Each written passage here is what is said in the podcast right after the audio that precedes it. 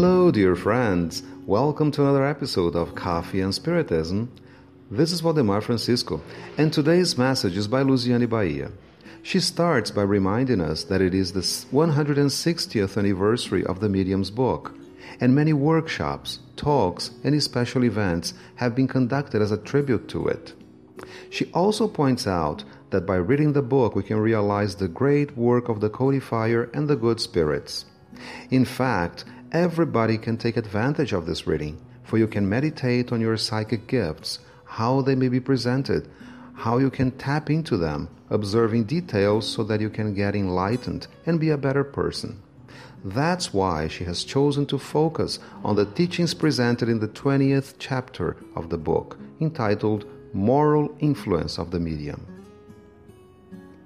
Kardec starts this chapter by making questions.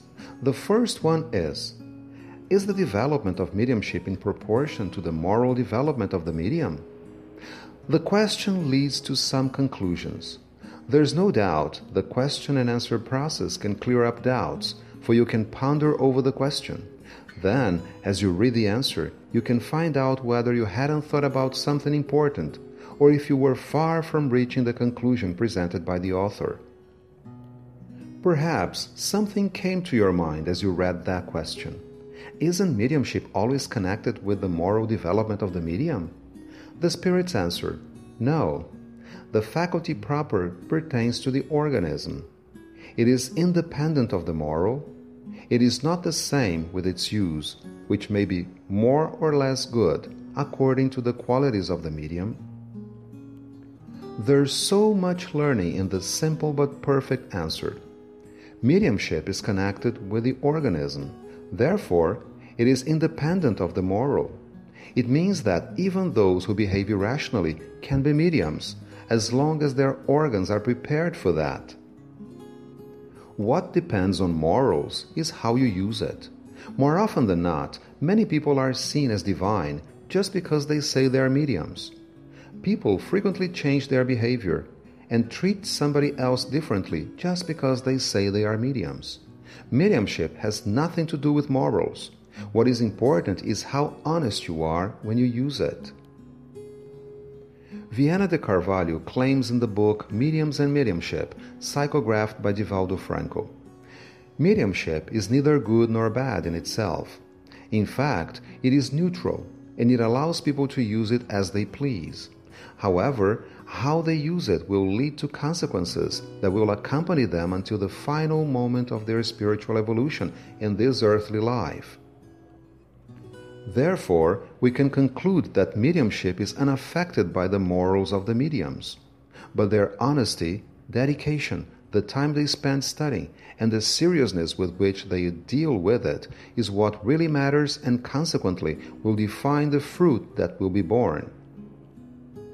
After analyzing the first question, the codifier asks the spirits to explain it in detail.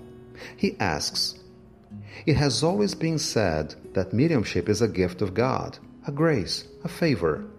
Why then is it not a privilege of good people? And why do we see unworthy people who are endowed in the highest degree and who misuse it?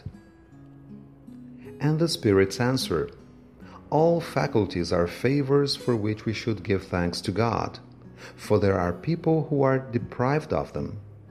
You might as well ask why God gives sight to malefactors, skills to thieves, eloquence to those who use it to say evil things.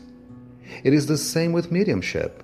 Unworthy people are endowed with it because they have greater need of it to be improved. Do you think God refuses the means of salvation to the guilty? On the contrary, it multiplies such means in their path. It puts them in their hands. It is for them to profit by it. Did not Judas, the traitor, as apostle, perform miracles and heal the sick? God permitted him to have this gift to render his treason more odious even to himself. The spirits explain beautifully how mediumship can promote freedom and spiritual enlightenment. Being a medium says Viana de Carvalho, is an extremely important instrument of service within everyone's reach. It is up to them to answer its call or to ignore it, developing their sensibility.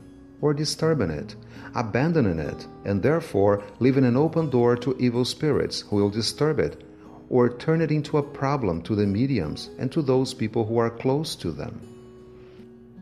Therefore, the mediums themselves need this gift. They have to feel it, get to know it, and study it. Then they will be able to develop, to overcome moral imperfections, because it is part of the gifts bestowed by God in its mercy to be an instrument of perfection. When it doesn't happen, that is, when mediums misuse their gifts, when they don't use them for the good of others or do not try to enlighten themselves, what happens? The spirits answer They will be doubly punished because they have a means of being enlightened and do not profit by it. The one who sees clearly and stumbles is more blamable than the blind who falls into the ditch. Mediumship is the greatest gift for our redemption, and we shouldn't see it as a privilege or advantage, but as a commitment and responsibility for the victory and success in this earthly existence. Luciane will continue this discussion next time. Peace and love to you all, my friends, and until the next episode of Coffee and Spiritism.